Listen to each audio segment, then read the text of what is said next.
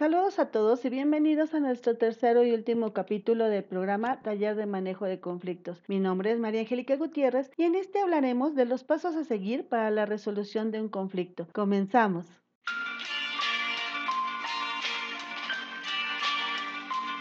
Para lograr la solución de un conflicto debemos poner en juego varias estrategias. Una de ellas sería tener en claro de qué tipo de conflicto se trata, ya que como vimos en el primer capítulo, existen algunos que solo están dentro de nuestra imaginación. Es importante dar claridad al mismo, hablar con las partes involucradas y que reconozcan la existencia de un conflicto real y que cada una de ellas esté de acuerdo en darle solución. Como segundo lugar, las partes darán propuestas de solución medibles, alcanzables y en las que sientan que al menos de manera parcial cada uno de ellos ha cumplido con su objetivo, siempre poniendo al frente la integridad física, emocional, la protección de los bienes y derechos fundamentales de cada uno de dichos actores. Es decir, yo no puedo pedir que mi hermana se vaya de la casa porque me comí o se comió mi galleta que estaba en la alacena. Como tercer punto, se debe hacer uso de la escucha activa, el diálogo, la empatía y la construcción de consensos, es decir, llegar a acuerdos, con el fin de crear las condiciones y actitudes que favorezcan la puesta en práctica de la solución acordada por las partes. Por último, y no por eso menos importante, debemos estar conscientes de la forma en que cada uno de los actores de conflicto hace frente al mismo. No en todos los casos los actores estarán dispuestos al diálogo o negociación, por lo que será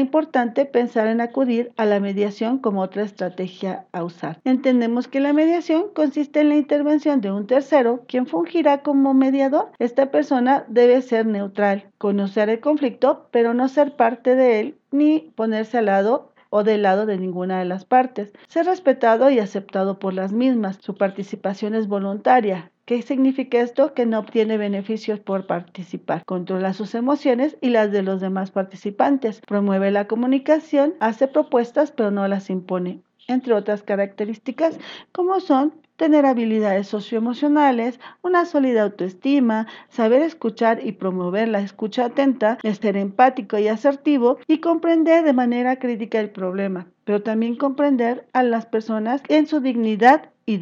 Como se dan cuenta, existen varias formas en que nosotros podemos resolver un conflicto. Puede ser mediante el diálogo o mediante la negociación. Yo les invito a que por favor tomen en cuenta estas sugerencias para en estos momentos que estamos en contingencia, si se llega a presentar un conflicto en casa, acudan primero y antes que nada al diálogo como familia y si de plano ven que no encuentran una solución o no llegan a acuerdos que sea satisfactorio para cada una de las partes, pueden acudir a una tercera persona que funja como mediador.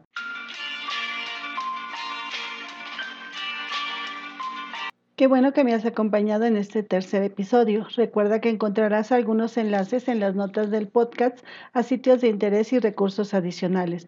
No olvides suscribirte al canal y compartir tu punto de vista. Recuerda que lo puedes dejar en el área de comentarios. Y por favor, quédate en casa.